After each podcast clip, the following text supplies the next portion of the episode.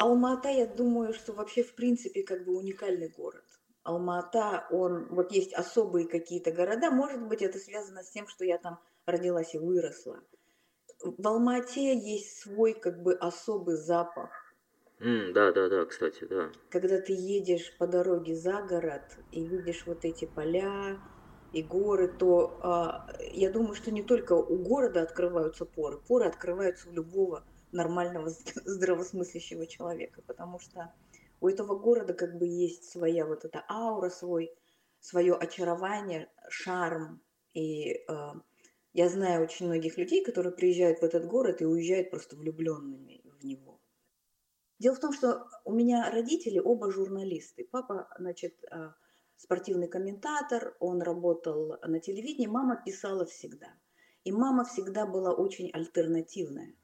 У нас дома было много всегда вечеринок, я помню, а, в детстве, а, значит, приезжал а, Олег Даль, был такой замечательный актер, Владимир Высоцкий. И вот эти все бурные вечеринки, эти люди не были стопроцентно советскими людьми. Моя мама всегда давала мне, значит, книжки тех поэтов, которые были вообще запрещены в принципе в Советском Союзе. И я выросла с мыслью о том, что Советский Союз это как бы зло. Это зло, это уравниловка. Это страшная вещь, которая вообще не должна была в природе существовать.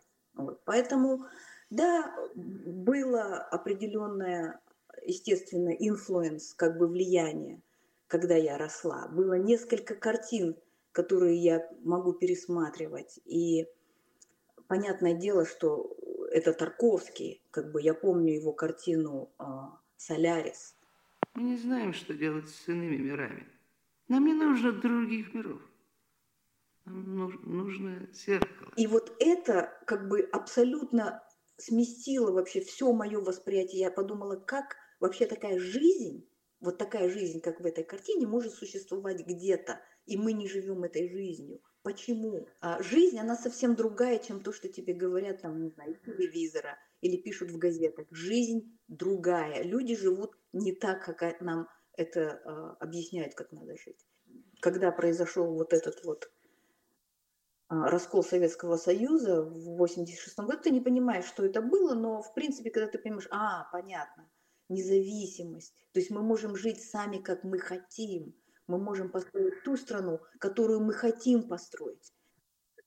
Ты как бы начинаешь смотреть только вперед, не оглядываясь. Не оглядываясь назад, конечно, да. Это такая точка невозврата, так скажем, да в те времена. Ну да, это точка, в которой ты понимаешь, что у тебя есть возможность все начать сначала, по-другому, и сделать так, как ты хочешь это сделать. А как вы думаете, в Казахстане такое будет? Нынешнем? Ты понимаешь, мне сложно это говорить, потому что последние уже 20 чем-то лет я не живу в Казахстане.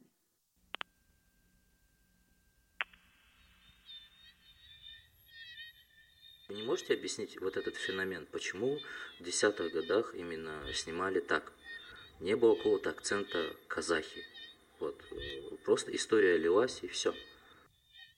Если говорить в целом и общем, а, мне кажется, режиссеры, которые снимали в десятых, это, ну вот я условно говоря называю асфальтных казахов. Это дети, а, которые выросли в городах. Дети, которые как бы по сути не носители культуры. Мы где-то застряли между советскими и казахами. Мы не носители, мы носители русского языка советским менталитетом. И мне кажется, вот а, возникла часть каких-то картин благодаря тому, что, вот, допустим, у нас есть был замечательный феномен а, новая казахская волна. И это замечательные картины, замечательных режиссеров, эти люди смотрели и впитывали э, новую французскую волну. Mm-hmm. Это люди, которые выросли да, точно, и сформировались точно. на французских режиссерах. А это люди, которые любили, э, значит, итальянский неореализм. Это люди, которые выросли на Бергмане и Тарковском. То есть это были гуру, которым люди поклонялись. И э, перерабатывая их а, изображения и их контент а, в Казахстане возникали такие картины. А, мне кажется, это как бы закономерно.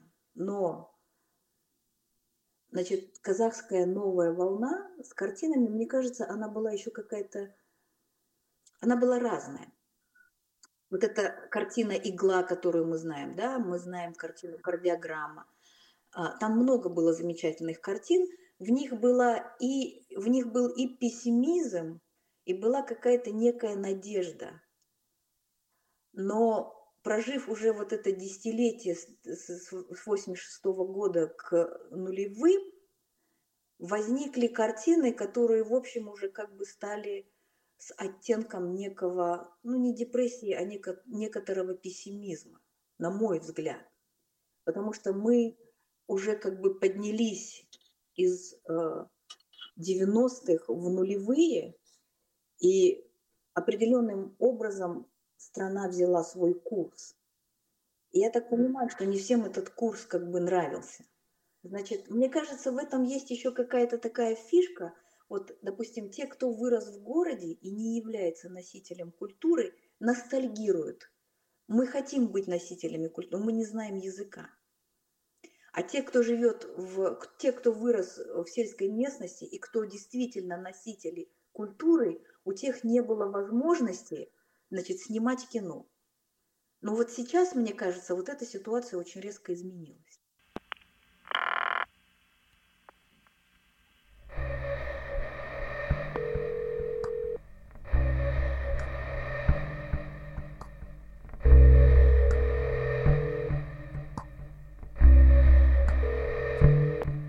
Как возникла шиза?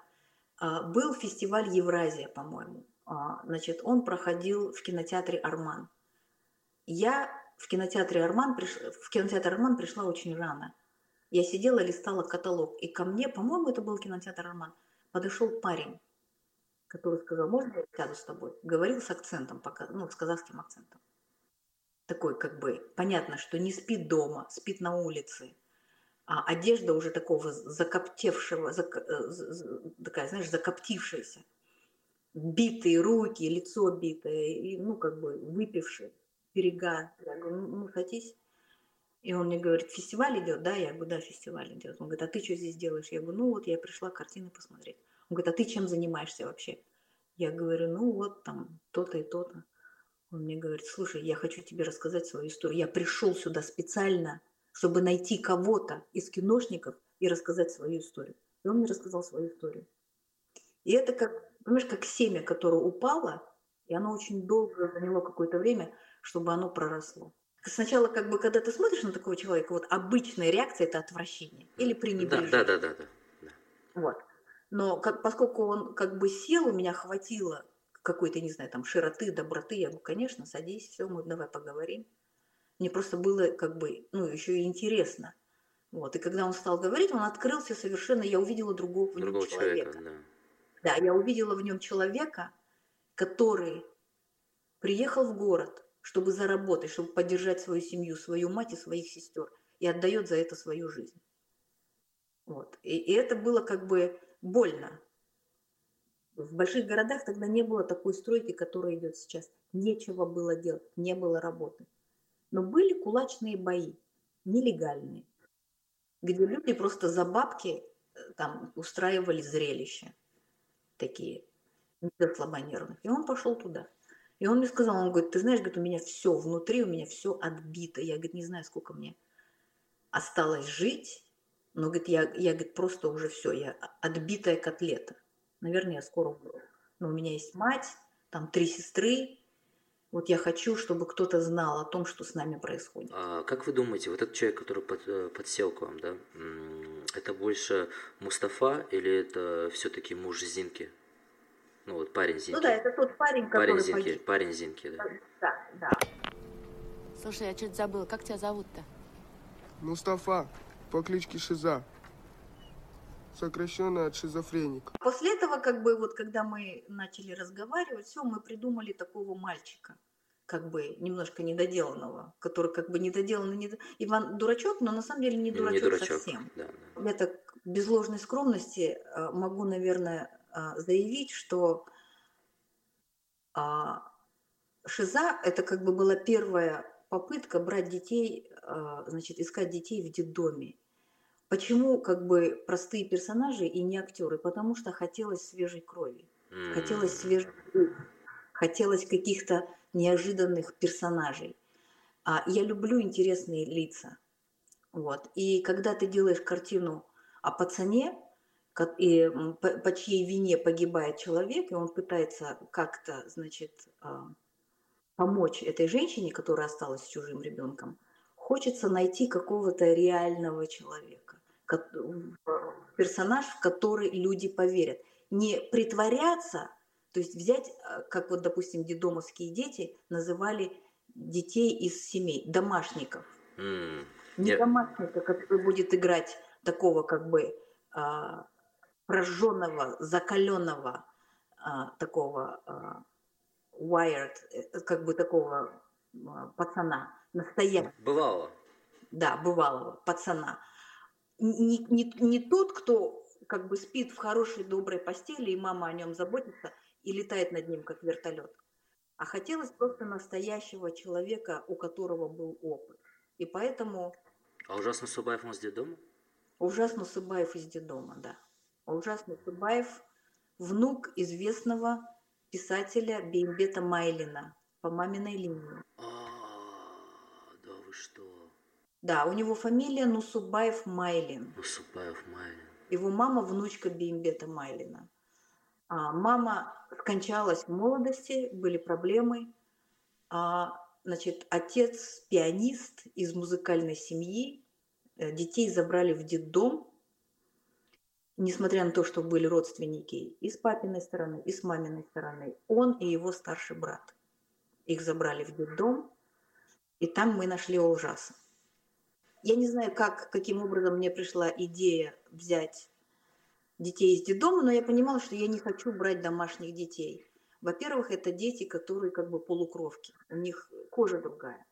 И я говорю, давайте искать настоящих. Я думала искать в колониях, но нам не разрешили. И мы тогда отправили людей и а, в ряд поставили детей из детдома, нашли как бы определенного возраста. И каждый ребенок говорил свое имя, и как бы фотографии были. И когда я увидела ужас, это как бы его лицо цепляет глаз. Я, о, вот этот парень, вот этот мне нравится. Было еще несколько. Я попросила привести вот кого я выбрала на кастинг. Вот. И когда пришел ужас, я вдруг обнаружила, что он маленький. Он был дико худой и маленького роста, но он мне нравился.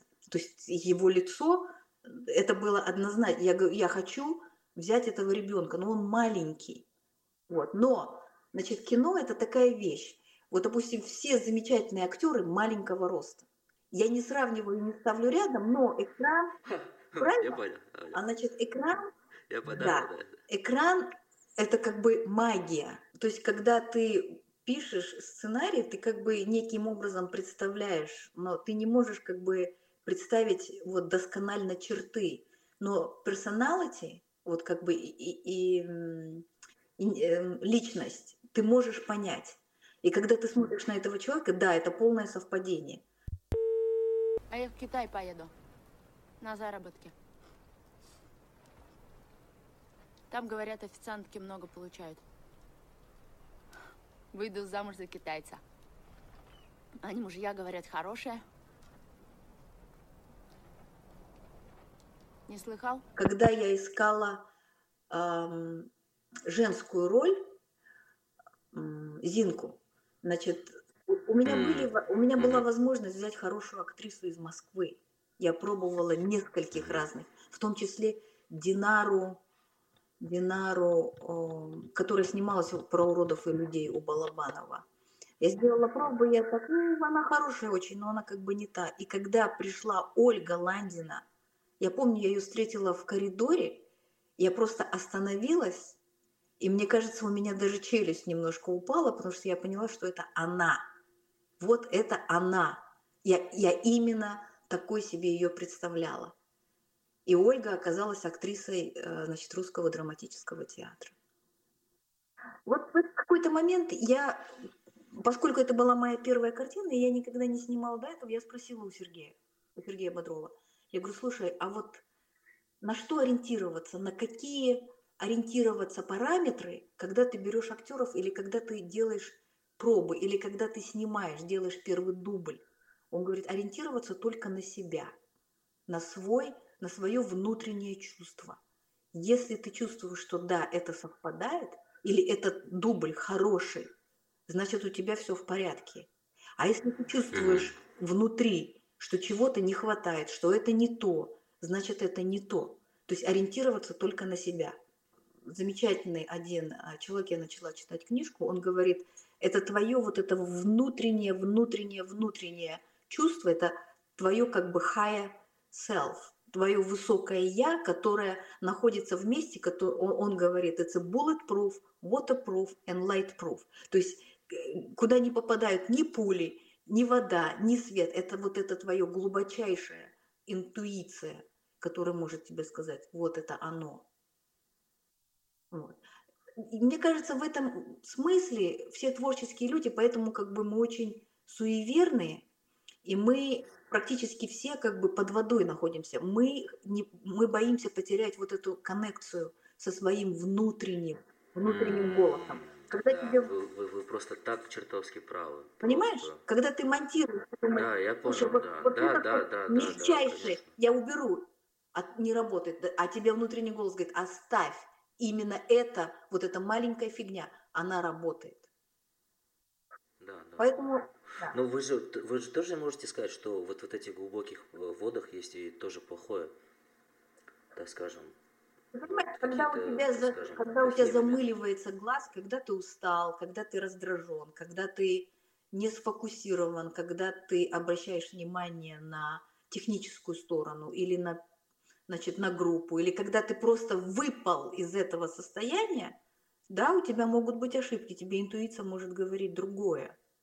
Поэтому как бы, а, там, я не знаю, многие а, режиссеры медитируют перед съемками. Ну вот просто чтобы настрой поймать, волну, быть на этой frequency, то есть на этой волне быть, чистоте, на этой чистоте быть, понимаешь? Да, не, я просто, знаете, что говорю, вот сам момент глубоких вод. В глубоких водах же обитают очень сильные твари, так скажем, такие очень некрасивые, вот. И, так скажем, как мне кажется, я ходил к психологу, мы это обсуждали, что эти глубокие воды помогают мне монтировать, в принципе. Но там еще и обитают э, такие страшные твари, да, которые ну, мне особо не нравятся, но они помогают мне монтировать. Вы понимаете, о чем я говорю? Ты понимаешь, вообще страх – это и есть движущая сила. Но у страха как бы есть, ну, есть две стороны у страха. Есть плохая, есть хорошая. Да, они помогают монтировать, но с другой стороны, они как бы, ну не только страх, есть другие разные вещи. А, это, знаешь, а, такие как бы банальные вещи, вот, допустим, всегда говорят, что такое, для чего вообще ты живешь? Чтобы стать алхимиком. Для чего стать алхимиком? Чтобы а, покорить себя самого, чтобы как бы обуздать вот эти страхи, обуздать этих тварей и знать, как с ними обращаться, держать их на коротком поводке. Понимаешь? Вот это и есть, вот это важное. Почему как бы э, у меня вот есть замечательная подруга Алмагуль Минлибаева, она художник современного искусства, хотя была художницей, была э, рисовала маслом и все прочее, она стала заниматься contemporary art.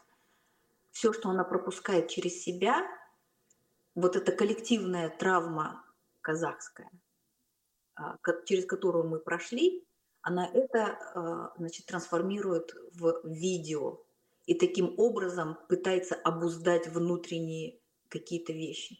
То это мощная практика. Вот. Поэтому а, да, это все есть, я с этим абсолютно согласна. Но значит, чем старше ты становишься, чем лучше ты начинаешь себя узнавать, ну, если ты как бы честно смотришь сам себе в глаза и говоришь, вот это было нехорошо, вот этот поступок зря, что нужно сделать, как бы оставить себе или, может быть, даже если прошли годы, извиниться перед этим человеком. Вот, ты... Я понял, чем. Понимаешь, ты пытаешься обуздать. Да. Это как бы ты как э, горняк заходишь в шахту и фигачишь, короче, фигачишь в этой шахте куски отрубаешь до тех пор, пока ты не найдешь золотую жилу. И может понадобиться вся жизнь, чтобы найти какие-то маленькие проблески. И этого не нужно бояться, потому что это только делает тебя сильнее.